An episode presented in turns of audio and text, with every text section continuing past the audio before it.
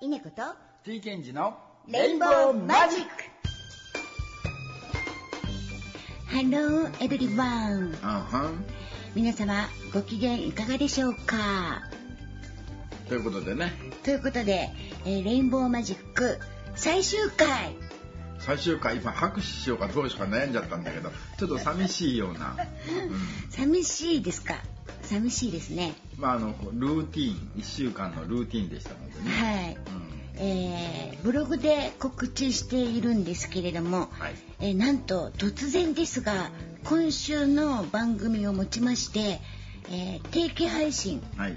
まあ月曜日にね収録をしてそしてまああの表向きは水曜日配信とはい。言ってますけれども、火曜日の21時にタイマーセットして、うん。えー配信しておりましたこのレインボーマジックです。はいもう何年経ったのか数えきれなくなったんですがはい。長年やってきた長寿番組はい長寿番にね。を私の一存で、はい。えー今週をもって最終回としようとそうですね。思っておりまして、うん。えーまあ、今週はねこの長年のレインボーマジックを振り返って、はいえーお届けしたいと思います、えー最後の最後ですので最後の最後までごゆっくりお楽しみください。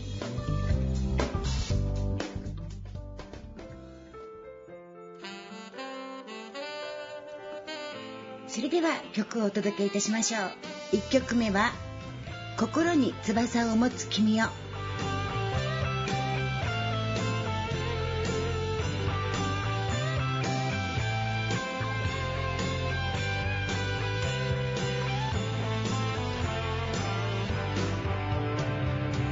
じん巻き上げ風が吹き枯れた大木はきしみ泣き君の肩を揺さぶる声に君は小さく泣いた。汚れを知らない心持ち邪悪な言葉に傷を受け心の翼の羽はもげいつしか翼を閉ざした。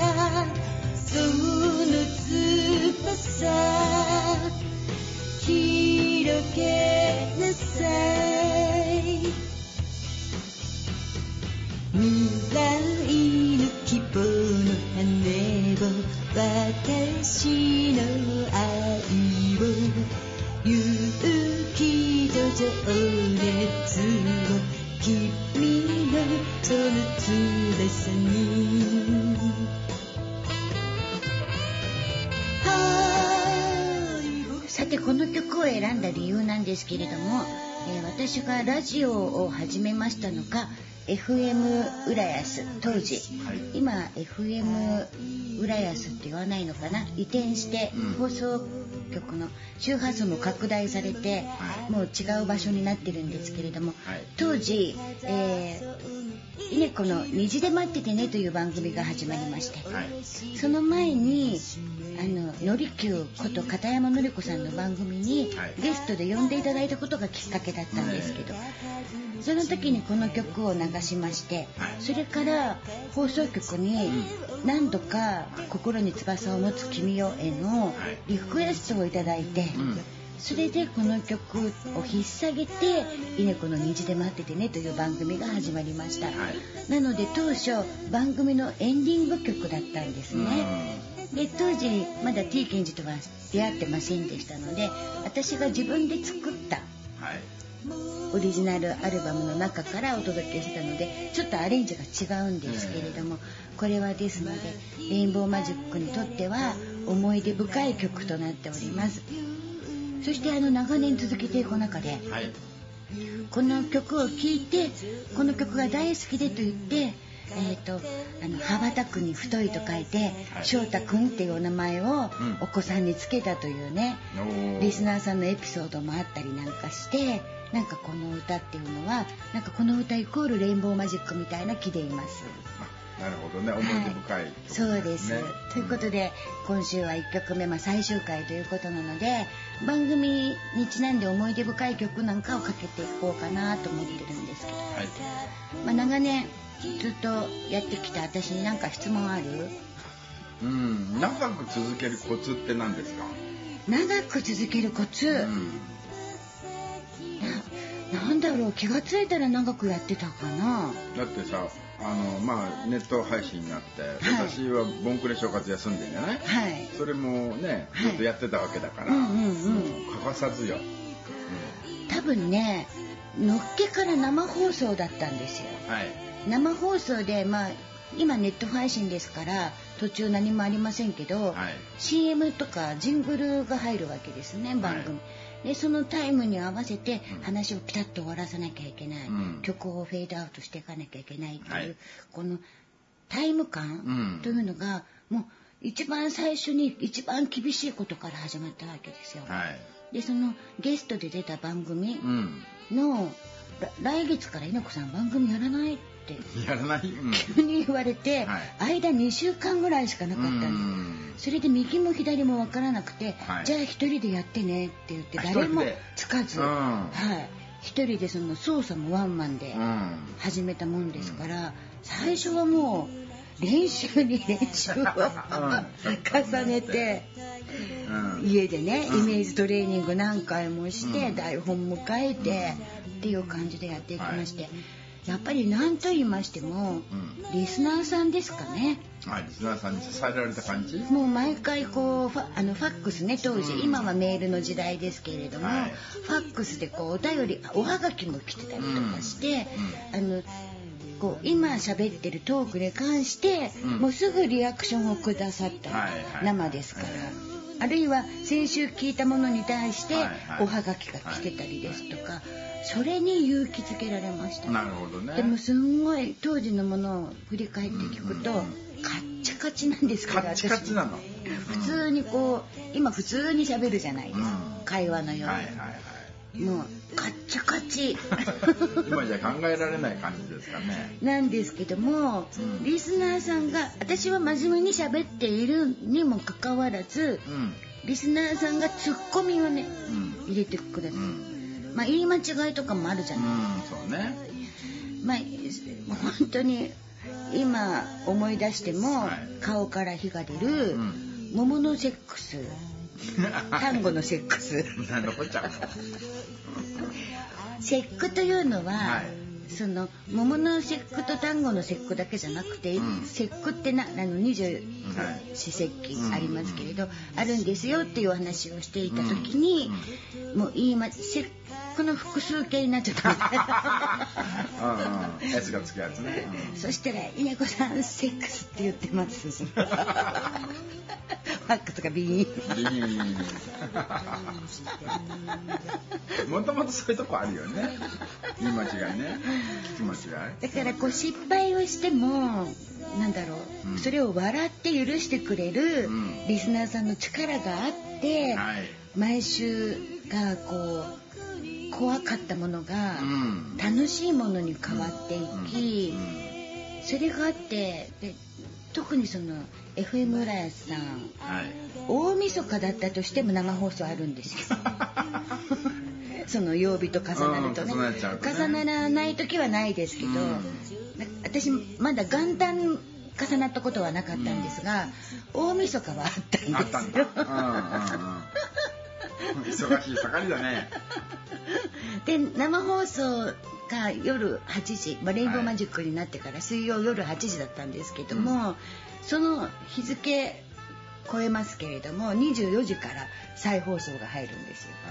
だから再再放送になるとねあのファックスとかいただいても読めないですけれども、だから2回ね放送していただいてたので、はいはいはい。結構リスナーさんもいらっしゃって、うん。盛り上げてくださって、はい、そんなんでねその力で毎週続けてこれたんじゃないでしょうか。はい。なのでネットになっても、ん。その癖ですね。癖ですか？癖で、ううん。んであのテレレレレレオープニングの曲ね、はいはいはい。あれ変えてないんですけど、うん。ダンダンダンダンダンダダンあれ聞くと、い。稲子のレインボーマジックってもう どこで聞いても言ってしまいそうなぐらい、そううん、染みついてました、ということでお届けしました曲は「心に翼を持つ君よ」でした Are you ready? Yay!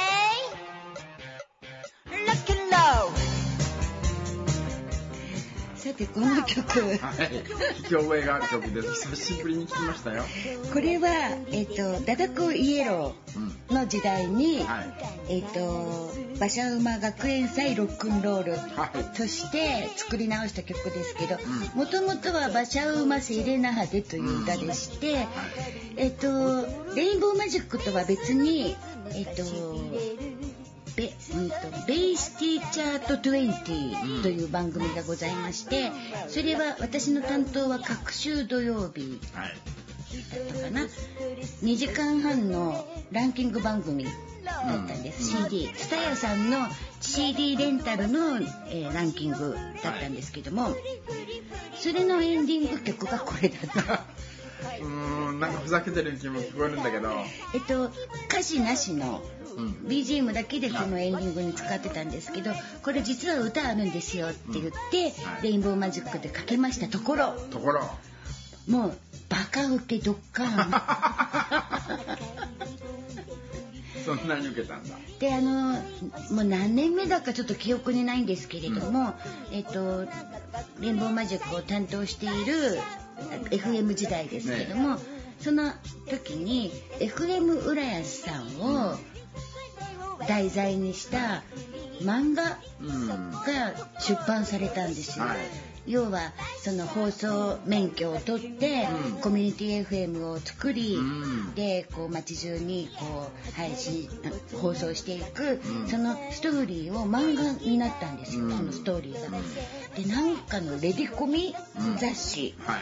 私もあんまりレディコミって読まないんですけど、はい、雑誌にけあの連載されてたんですよ。えーうん。でその放送局のスタジオのシーンのところに壁にポスターが貼ってあるええ。描写があるんですけどそこに稲子の馬車馬セレナーデ絶賛発売。大爆笑だね。というふうにうん。私も漫画に参加させてもらえた。すごいね。漫画のね出演者になったってことですね。はいそうでです。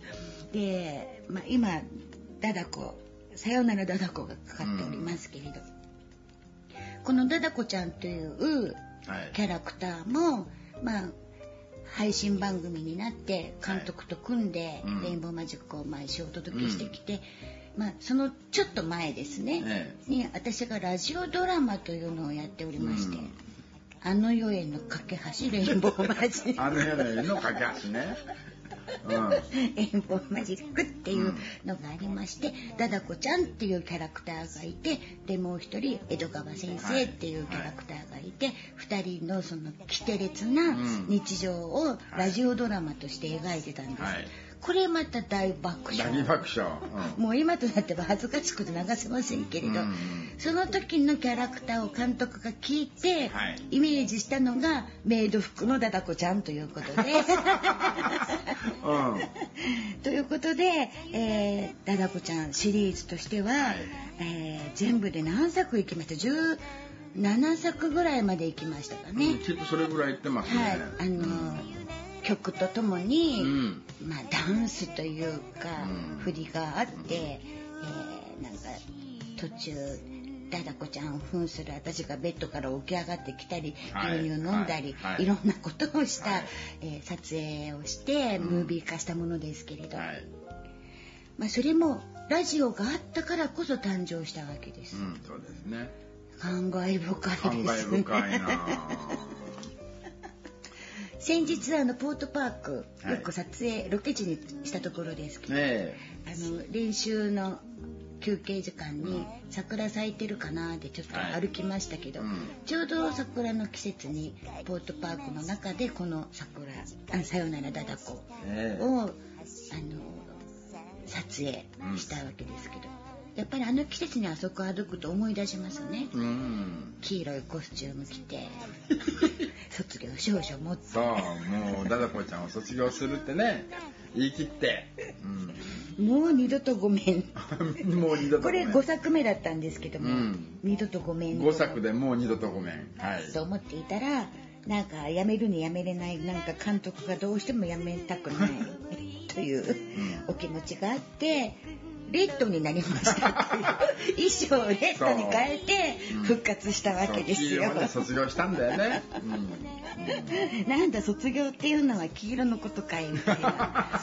もうだからやめるやめる詐欺をどんだけしてんのって話なんですけどだレインボーマジックもね、うん。じゃあやめないんじゃないじゃやめないんじゃないって思われてる方もいらっしゃるかもしれませんけれど、まあ定期配信をやめるというこそとですね。まあイレギュラーでまたね、まあ、ラジオなりなんなりで、うん。あの再びねお目に、はい。お耳にかかれたらなとは思っておりますけれど、まあ、そんなわけではい。レインボーマジックといえばという思い出を語ってますがダダコちゃんシリーズも、うん。レインボーマジックから誕生したんだよと。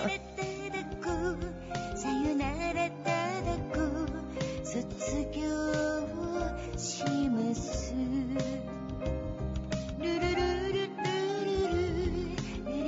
お届けしました曲はダダコちゃんで馬車馬学園祭ロックンロールそしてさよならダダコでした。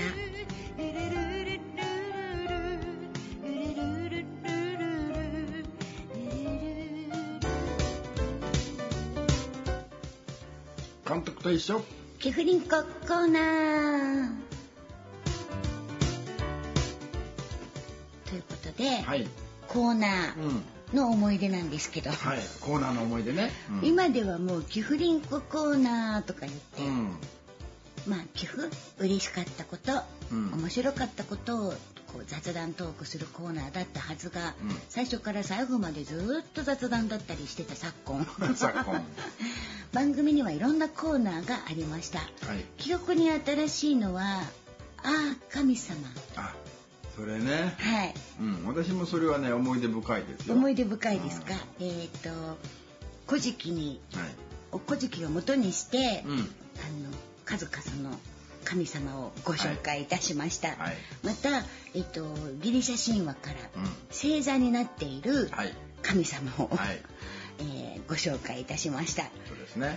まあ、それからクレッシェンドコーナー、うんありましたね。はい、いろんなことを勉強してクレッシェンドどんどんうん。大きくなる、どんどん強くなるっていあうそういう意味だったん音ですね。楽です。音楽用語ですけど、はい。どいろんなことを勉強してどんどん知識を深めていくっていう、そういう意味合いのコーナーがあったりしました。はいまあ、FM 時代は「イネコの気分」とか言って、うん。まあ、配信ではできないことですけれども、えー、と私が今一番聴きたい曲っていうのを、ん。あのイネコオリジナルじゃなくてね、うん。あの全国的に市販されている曲からご紹介するとか、あとはあの当時のクレッシェンドコーナーでは音楽について、はい。例えばフォルテッシモってどういう意味、うん。とかそういったことを解説するコーナーだったりとか、、はい。ろんなことがありました。あとき浦安をメインにお届けしている放送局でしたので、浦安市内をくまなく歩いてはい。取材して、えお店の紹介とか、うん。そういまあ、浦安市の歴史、はい。資料館に行って、うん。歴史を紹介したりとかあとプレスで、あのディズニーに入らせてもらったりとかおプレスで。はい。うん、プレスで映画見に行ったりとか、うん。そういった経験もさせてもらったりしました、まあ、そんな中で、まあ、最新ではキュフリンココーナーうん。があったわけですけど、い。監督も長年この番組とうん。一緒に出演してもらいまして、うん。どうですか？まあ監督監督って言われるのがこのね、はい。監督と一生寄付インココーナーですよ。はい。でね監督業務と言いますと、い。あのダダコちゃんのムービー撮影、ダダコザムービー、ねはい。そういう撮影もね、うん。終了しまして、うん。唯一監督監督っていう感じなのがこのコーナーでした。はい。はい。だんだん監督の仕事がなくなってきてるんだよね。これどういうことですかね？クレッシェンドしていく予定がね、だんだんだんだんね、デクレッシェンドしていってるのは監督というその分 T ケンジというサックスプレイヤーがでプレゼントしてってるわけですよね。そういうことですね。うん、なんか、もともと T ケンジ、T ケンジと、はいね、お客様にもね、はい T ケンさんとかね。T ケンさんと呼ばれてましたね。呼ばれてましたけど、はい。で最近はちょっとね監督監督ってね、はい若干言われるようになったんですが、はあのこのね、はい。レインボーマジックがちょっとなくなっていくと、うん。この監督という仕事は立場は？まあ常に私稲子を監督しているから私は監督って呼保び続ける。それ保護者って言うんだよ、うん。保護保護してくれてるような気はあんまりしないんですけど、監督はされてる監督はしてますよもちろんもちろんうんこの番組こうなんか思い出深いこととかございますか？うーんその他にですか？うん。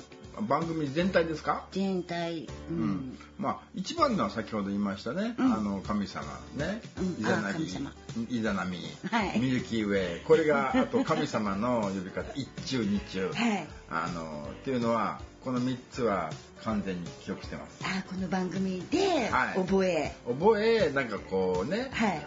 時折ね神様の話になった時に、うん。あそうイザナギとねイザナギがねっていうとかね。あ一番最初だったんだと。天の川ってミルキーウェイでヘラがねね母乳をバーッと巻いて。いたんだよってこう説明するとさなんか変態から 変態な部分しか覚えてない。覚えてないんだなこれがね、うん、この番組はあのもともと私がやっていたところにそのイネコ &T 検事として活動する前に、その知り合って、ええでゲストとして参加していただいて。そうですでねそのうち活動を共にするようになってからは番組ずっと一緒にやりませんかということでね、はい。うん。まあ、今ではもう稲子と T ケンジのレインボーマジックということでお届けしてますけど、監督ともう一緒にやるようになるその前はい。ちょうどその頃ズイアンというライブハウスがございましてセッションライブをやるとこです、はいはいはいであのふらっと行きますといろんなミュージシャンがいて、はい。そこで順番におのおの好き勝手に音楽やるっていう。うん。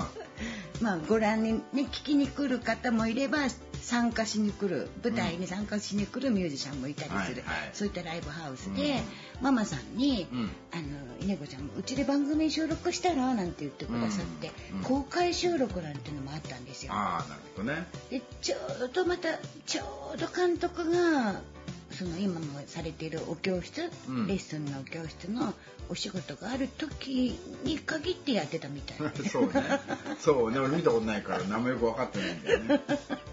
みたいでその時に監督と同じバンドにいらした G 健二さんとかうん。純坊さんとかはい。あのザ・リバーの面々が一緒に出てくださはいってて、うん。純坊なんかはもう何回も番組に遊びに来てくださってたんですけども、まあ、このレインボーマジックがあったおかげで、うん。そのまた話は変わりますがニコットタウンというネットの中のバーチャル、はい。なんていうんですか？あれ。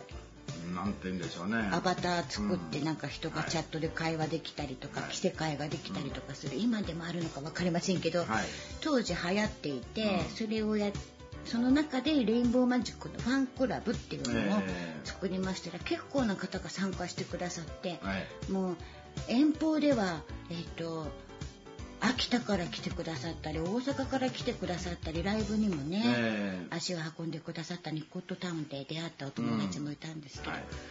あの忘れてはいけないこの中で出会った渡るさん。誰さん。シンガーソングライター渡るさん、富山に在住ですけど、彼があの主催でライブやる時に「猪子さん来ない?」と言って、うん誘ってくださいましたね。はい。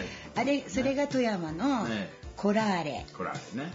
で2年連続でね、はい。参加させていただきまして、うん。で渡るさん今ではあの富山で自分でお店持って当時はねサラリーマンだったんだけど、はい。今も自分でお店持ってライブハウスはい。されてますけれども、はい。うん、わざわざこ東京行くよとか言って来てくださってこの番組に出演してくださったこともありました。はい富山からね。そう。ん。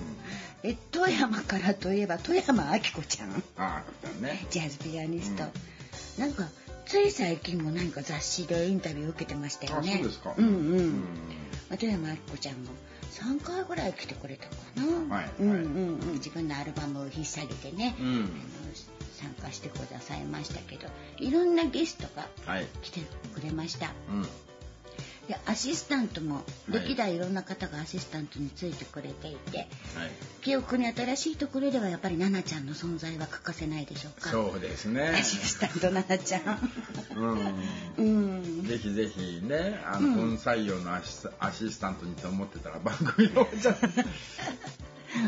奈々ちゃんが「えー、終わるの?」ってね、うん。すぐに反応をくれましたけどブログに書いたらはいはい。ね、うん、奈々ちゃんにも言わず、うん。人知れず私が心の中で計画してやめようって、はい。ね、監督にちょっと提案があるんですけれど、うん。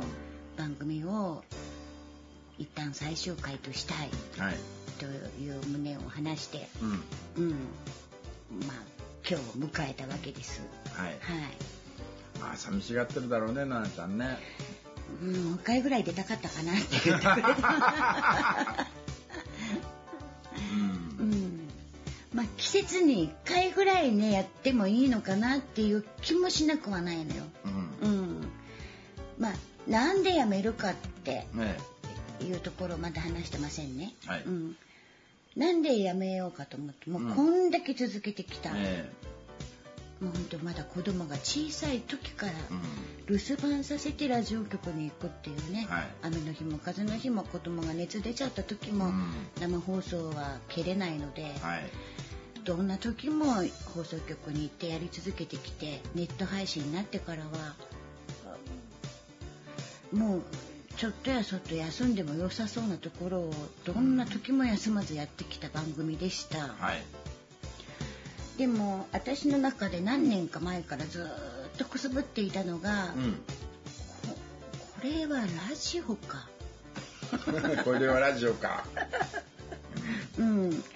なんかこうもっと企画構成がしっかりしていた番組をやっていたので、はいそれができてないことにすごく負い目を感じていて、うんうんどうせやるんだったらコーナーをきちっと作ったりはいとか例えばゲストさん呼ぶとか、ういろいろやらないとなそれじゃあリスナーさんも増えないだろうなとかいろんなことをこう考えてましてではい。まあ無駄打ちするくらいならうん。結構収録も時間取りますしそうですね。うん。まあこれをなくしてみて思い切って脱皮してみてはどうかと思ったわけです。はいはいはい。はいだから将来を見据えて、うん。まあ出発というか旅立ちというか、はいうんうん、新しい、あのもうちょっと形をちゃんと考えたいな。うん、果たして今もブログラジオブログになってますけれど、はい。これなんだろうかっていう疑問ももうそれこそ56年前からずっと思っていたことで、はい、時代はツイッターだったりうん、インスタだったり、はい、まあ、YouTube だったりしてますので、こう番組をこう、ね、週1でもはい、配信することがこう価値あることなのかどうかとか、はい。い、ろいろとねいろいろと難しいことを考えた上で、同じ労力を使うならば、もっとこう YouTube に特化してみたらどうかとかね。はい、はい、はい、うん。ね。まあ、うん。あの別角度で YouTube についてはちょっと充実させようなんてね監督とお話ししてたので、はただ時間がない、い、ないね、うん全然時間ない。そういう時間が全くないので思い切ってここを削ってみれば何かこうゆとりができてねはい、次のん。こうアピールできる場所を制作することに費やせるんじゃないかなと思った次第です。そうですね。はい。うん。うん、なので決してこう尻つぼみな終わり方をするつもりはなくて、なんかこうもう時代に合わせてちょっともう遅いんですけれども、うん。時代に合わせてあの違う角度で、はい。うん、皆さんにお届けできる何かを考えられたらというそういう意欲のもとで今回最終回ということに決断したわけです。そうですね。はい、うん、頑張ったね頑張ったな。具合悪い時もあったよ。長年やってればさ私が知ってる範囲よ、一緒にやってる範囲で、うん、もう今日は無理だろうって。いう時もああったし、うん。もうライブの月の日だろうが何だろうが、うん。そうでしたね。疲れててもね、はい。あのやったりなんとか時間を作ってそれね。もうダメな時は監督一人でワンマンでやってもらったこともあありました。あるあるある。一回だけね、多分一回だけありね。ましたよ。うん私ちょっと無理っていう時にねありました。はい放送局の時はあの肋骨骨折しちゃって、息も大々にお届けしたこと 息を吸うと骨折した肋骨が痛いので「はい皆さんこんにちはあこんばんは。稲子です」みたいな、うん。そんなんでお届けしたり「笑わさないで」みたいな「笑うと痛いの」うん。みたいな感じでお届けしたこともありました。そういう意味では本当頑張ったね。頑張ったね。うん。うん。だから未だにこうね来週から収録がないのっていうのはこう信じられない感じはしますけどね。うん。まあそれでもねバンド活動の方がだんだんと、うん。あのこう波に乗ってきつつあるので、うん。忙しいのは忙しいんですよね。忙しいのは忙しいんですだからイネコ &T ケンジね番組一つ終わりますけれど、うん。いや忙しいのは忙しいのよ。うん。だからこう最初監督に提案した時には、まあ、月に1回ぐらい終わりというんじゃなくて、うん。回数減らしませんかみたいな。感じでお話ししてたんですけど、まあ中途半端に忘れもうみんなに忘れられていっちゃうんでね回数減らすうんということはね、なので月1でやるんだったらもういいかな、ううん、でまあ季節に1回とか、まあ、あるいは半年に1回とか、はい。その特番的にね、うん。こう今までのこう活動状況、はいはい。はい報告、うんこんなライブやってきましたよ、はい。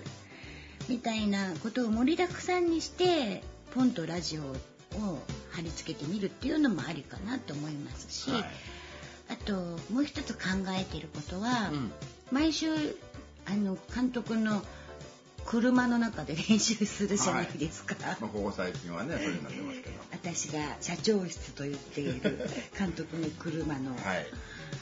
あの中で練習してる時に動画ポッと撮って、うピッと YouTube に上げるもう簡単にね、うんうん作り込んであげるとかじゃなくて、はい簡単にピッと上げるもので皆さんとコミュニケーション取れたらいいかなと思ってみたい。ん。はい。うん、なんかとにかく長々とうん1時間弱だべってるのってどうなんだろ 食べてんのね。う ねもうしまいにネタも尽きてきてプライベートの切り売りしてるもんですから、うん実家の話やら もう記憶に定かでもないような、うん昔の恋愛ほじくり出して、はいこんな恋もありましたみたいなうん話して何になるんだろう。いやそれはそれで面白かったけどね。まあ面白きゃとにかく面白きゃいいと思ってやってたうん。冷静に考えて、アホかっていう話しかしてないんですよ。うん。基本的にね。うん。笑顔は配給所ですからね。うんうん。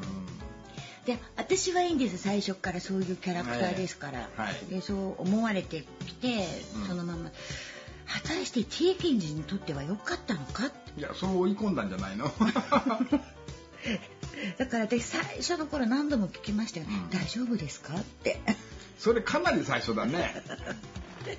きっとご自身のイメージも作ってこられたとか、うん皆さんにお見せしてるイメージ作りっていうのはあると思われるのでそれを破壊するみたいなラジオ番組ですけど、大丈夫ですか？だからあのねレギュラー出演っていうことの話じゃなかったじゃない？最初は。最初はねそうその段階で大丈夫ですかって言われてれば大丈夫ですよって言うよね。でもそれでちょっと角をつくように破壊しだして私が番組中にね、で何度かゲスト出ていただいて、うん。もうご存知だろうけどレギュラーで大丈夫ですか？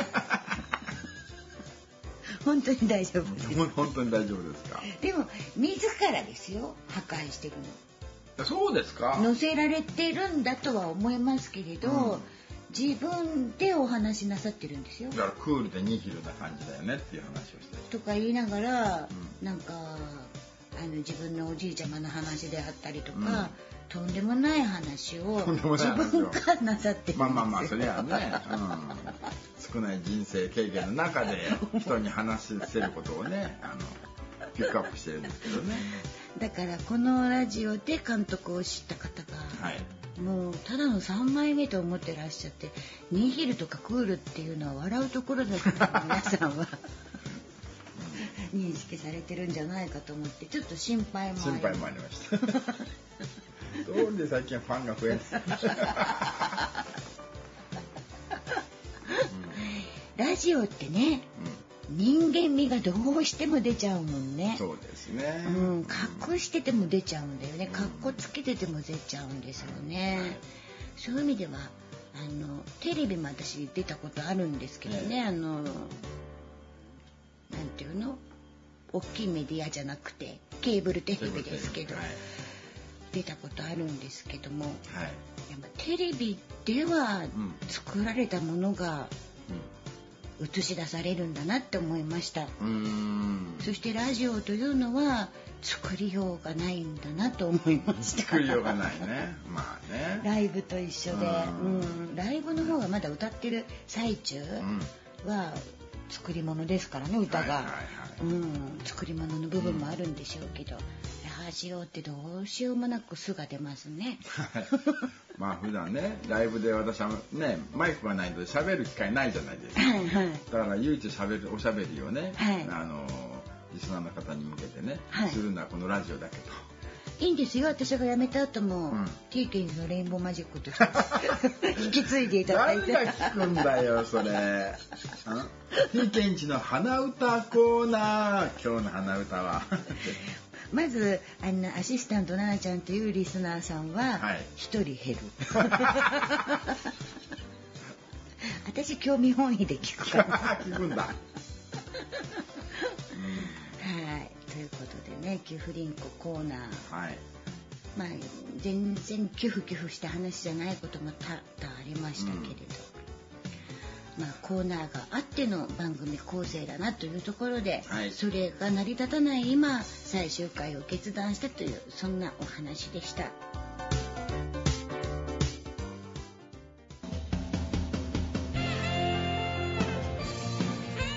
それでは曲をお届けいたしましょう。アルバム「ワンデーより「笑う角に福来たる」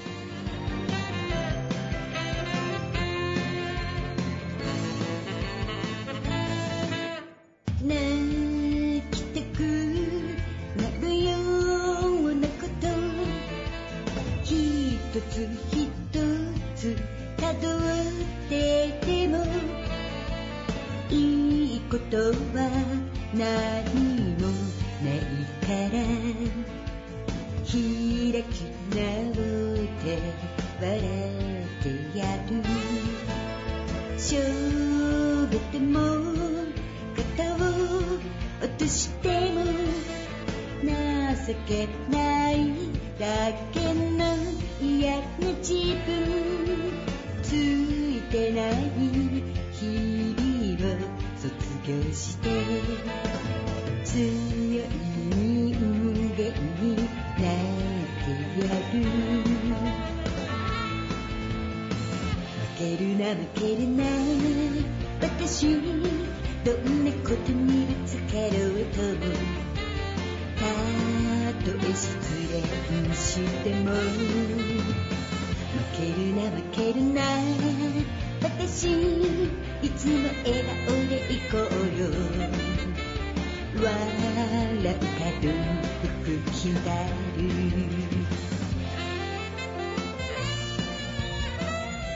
FM 浦安に、えーご縁ができたきっかけというのが私がワンマンライブというのをやっていたはい。浦安市民ホールウェイブうん101というね、はい。場所での定期ライブなんですけれども、はい。その宣伝をねラジオでしていただけないかというのが FM 浦安さんとの出会いのきっかけだったんです。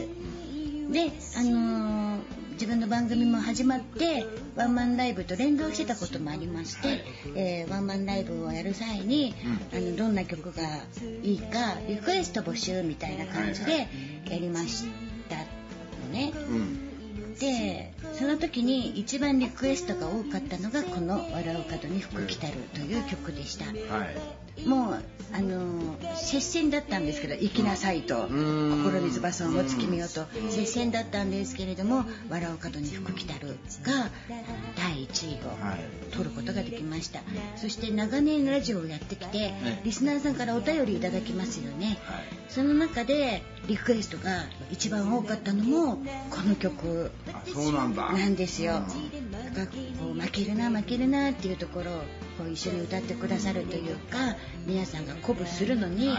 覚えやすいフレーズだったようでこの曲はリスナーさんに最も愛していただいた曲かなと思っています。負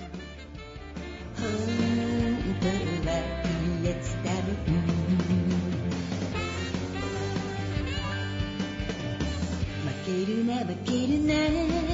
私幸せになってやる思い切り笑い飛ばせ。負けるな負けるな。私涙拭って笑おう最後の笑顔で。負けるな負けるな。私幸せになってやる。思い切り笑い飛ばせ。けるな負けるな。私涙拭って笑おう最高の笑顔で笑う。角に服着たる。改めまして番組を盛り立ててくださったリスナーさん本当にありがとうございました。届けしました曲は「笑う角に服着たる」でした。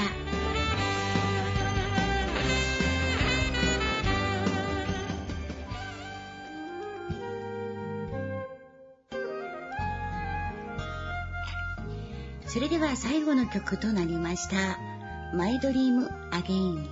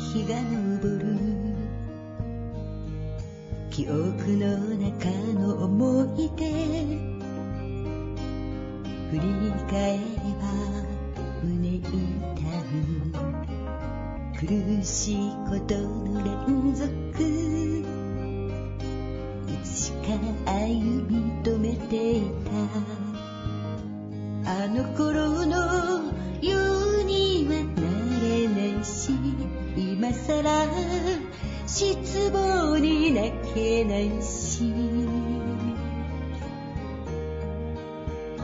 もう一度私に夢を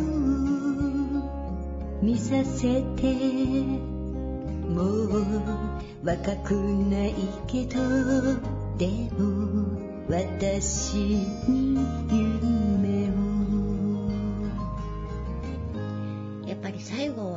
曲かなと思って。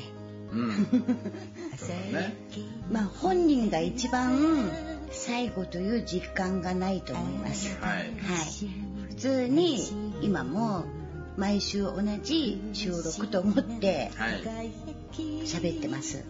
ねで最終回だということにしてるので、まあなるだけね今までのレインボーマジックを振り返りたいとはい思って喋ってきたんですけどなかなかこう全部をこうね、うん。語り尽くせないですね、はい。やっぱり。もう20年弱多分18年とか9年経ってると思います最初の「虹で待っててね」から。はい だいぶ長くね長寿番組ですね。私の人生のね、うん。まあ、もう幼少の頃はちょっと置いといてもう半分を占めてるはい。ライフワークだったので、うん。本当にやめて大丈夫かな私と思うんですけれど。でもまあ自分の中ではこう毎日毎日の積み重ねのはい。また次へのステップ一個一歩目みたいな感じなんで、うん。特にしんみりした気持ちはないんですけれど、はい。ただなんか来週の今頃かな、うん。あ寂しいって思うのかしら。うやっぱいろんな人が、まあ、ゲストももちろんそうですし、はい当時の放送局、えっと、時間枠のええ。前と後の,、あのパーソナリティさんとのコミュニケーションだったり、あと別番組とのこう、ね、交流だったり、まあ、それからやっぱりリスナーさんですよね。うん。もう毎週くれてたリスナーさんのお便りとかはい。あのハンドルネーム忘れませんからねやっぱりね、うん、だからそういういろんなことがああもう私やらないんだって来週の今頃思い始めて、はい。来月の今頃、ん。なんかすごい寂しく思っているかもしれない。レインボーマジックロスなんですね。完全に。かもしれないけど、はい。まあ自分だけがそう思っててもね、うん、もうリスナーさんがまたあの寂しいなと思ってくれた時に忘れた頃にちょっとやったよっていうのをブログでねはい。あのお知らせするかもしれないんで、はい。まあ公式サイトあるいは私のブログはい。それから Facebook、Twitter などをチェックしていただければ、はい。幻のレインボーマジックにまた出会うことがあるかもしれませんよと。そうですね。そんな感じです。まあ最後になりました。今日私が一方的に喋ってますけれど、まあ T ケンジ様ももうそれこそ10年。そんなになるかね。やってますよ。うんあの仕事のね合間にね、うん。あの抜けてって、うん。収録をして帰るっていうね、はい。それが毎週のねルーティンでしたけれどもね、うん。来週の今頃どう思ってんだろうね。あ あやれやれ。やれやれ。なんか暇になっちゃったなみたいな。思うかもしれませんね、思うかもしれませんね。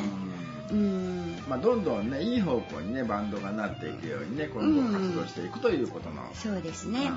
まあ、最後になりましたけれどライブのねお知らせ、私たちこれで終わりじゃないんで ライブ活動活発にやっておりますのでその辺をちょっとお話ししたいと思うんですけれども、はい。まず、えー、と4月に入りましたので今月ですね、はい。えっ、と一番最初に市川でやりますね。はい。えー JR 総武線市川駅、はい。えー4月の22えーと待ってくださいよ。日。22日ですね。はい、22日金曜日です。はい。えー18時から、うん。えー北口ロータリはい。ーでストリートライブを行っています。そして、え1週間経たず、えー4月30日土曜日、1週間経ってるか、えーイオンモール千葉ニュータウンコスモス広場、こちらは、えーと11時半と13時半の2ステージ、はい。えー行います。そして、えーと5月の4日は、えー日光霧降高原、はい。大笹フェス。大笹フェス、はい2022ということでえこちらも、えーファーストセカンド両方ございますので2ステージございますのでおはい。楽しみください、そしてちょっと予定しておりました5月15日とっておきの音楽祭 in 町田。初めての場所で楽しみだったんですけど主催者の都合かな、まあ、コロナの影響もあってか、えっと一旦延期になりましたので、えーまた別日にちょっとだいぶ間が空くかもしれませんが、はい。えー延期になりました。でこれはなしです。そうです。そして5月の27日は、えー、とイベントステージ市川ということで、えー総武線市川駅北口ロータリーにて行います。ということで近々ではそれだけのステージが決まっておりまして、はい。まあ、ラジオは終わってもうん。活動が終わっているわけでもありませんので、はい。気を引き締めてはい。頑張っていきたいと思います。はいわかりました。はい。ということで改めまして最後です、最後ですね。はいうん。お別れをはい、お別れを。なんかそういうと涙出ちゃうじゃん。うん。うんそうね。あの、めちゃくちゃ忙しい中で、こうやってね、ラジオを撮って、あの、自分たちがやってきた活動を振り返るという意味でも、あの、いい時間であったかな。